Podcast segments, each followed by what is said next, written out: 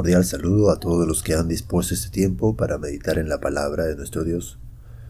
Soy el pastor Kenny Valenzuela y en esta ocasión meditaremos en el Salmo 150.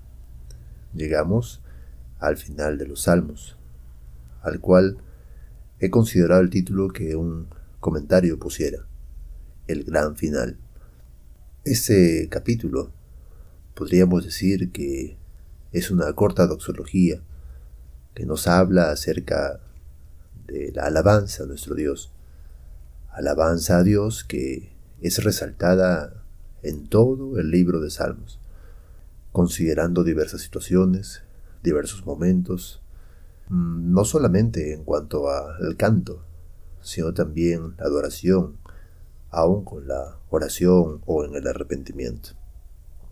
En este Salmo breve, se resume en esas palabras. Aleluya. Los últimos salmos desde el 146 es una de las palabras que se mencionan tanto al comienzo como al final. Leamos. Alabad a Dios en su santuario. Alabadle en la magnificencia de su firmamento. Alabadle por sus proezas Alabadle conforme a la muchedumbre de su grandeza.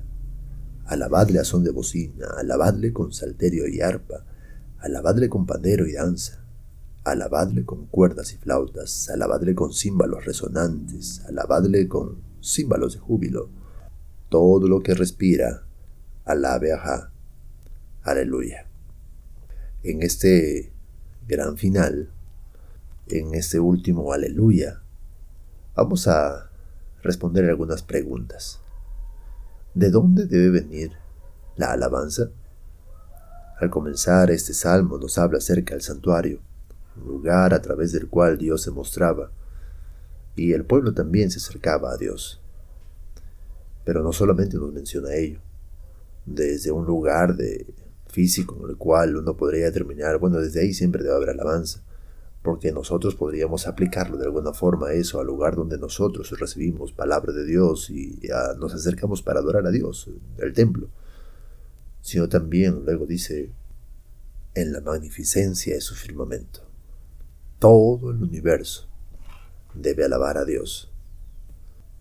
No importa dónde uno esté, debe alabar a Dios. ¿Por qué? Podría ser la segunda pregunta. Bueno, este breve salmo nos muestra que Dios merece alabanza por lo que hace y por lo que es. Nos habla acerca de sus proezas y su inmensa grandeza.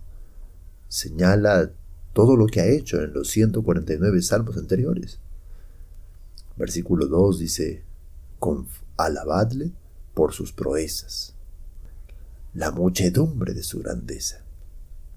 Cuando uno recuerda todos los salmos por los que hemos pasado, podremos seguramente recordar grandes cosas que hemos visto acerca de nuestro Dios y que nosotros deberíamos considerar acerca de Él y que nos dan motivos suficientes para alabarle. Otra pregunta que podría surgir es, ¿cómo hacerlo? ¿Cómo alabar a Dios? Los versículos 3 al 5 nos muestran diversos instrumentos diversas situaciones en las que Dios debe recibir esa alabanza. Diversos instrumentos, diversas situaciones en las que Dios debe recibir esa alabanza. Encontramos allí la corneta, fiestas, anuncios de jubileo, menciona la danza, el pandero, celebraciones y fiestas, instrumentos de cuerda, comunión, devoción, etc. Es decir, como alguien dijera, alabarle con todo tipo de instrumentos, con todos los sonidos, con todo. Si pudiésemos juntar todos los instrumentos de todo el mundo y con ellos alabar a Dios, seguramente requeriría un gran director, pero saldría una hermosa alabanza. Con todo podemos adorar a Dios.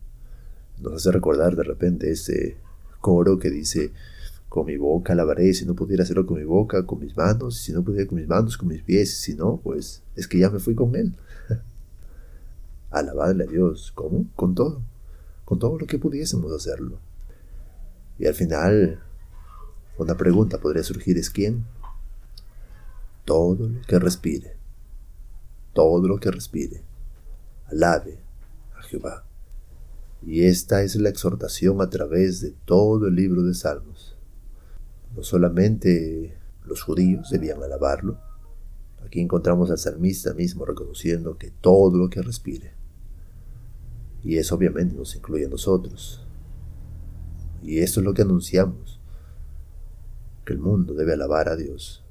La situación actual del mundo, la que vendrá más adelante, porque no será mejor, será el resultado de que el mundo adore a Jehová. ¿Qué usted? ¿Está alabando a Dios sin importar las situaciones, sin importar las dificultades, las tormentas? Recuerde todos los salmos que hemos estado viendo y cómo es que los salmistas nos enseñaban que no importa la situación, no importa cómo nos encontremos, debemos alabar a Dios, porque Él es digno de toda alabanza. Que nuestro fin, el fin de nuestros días, tenga este gran final. Que cuando estemos al borde de ese momento en el que no sabemos, porque no hemos experimentado la muerte, podamos también alabar a Dios todos los días de nuestra vida, reconociendo quién es el Dios en el cual hemos creído y servido desde el día en que entregamos nuestra vida a Él. Alabe a Jehová. Que Dios les bendiga.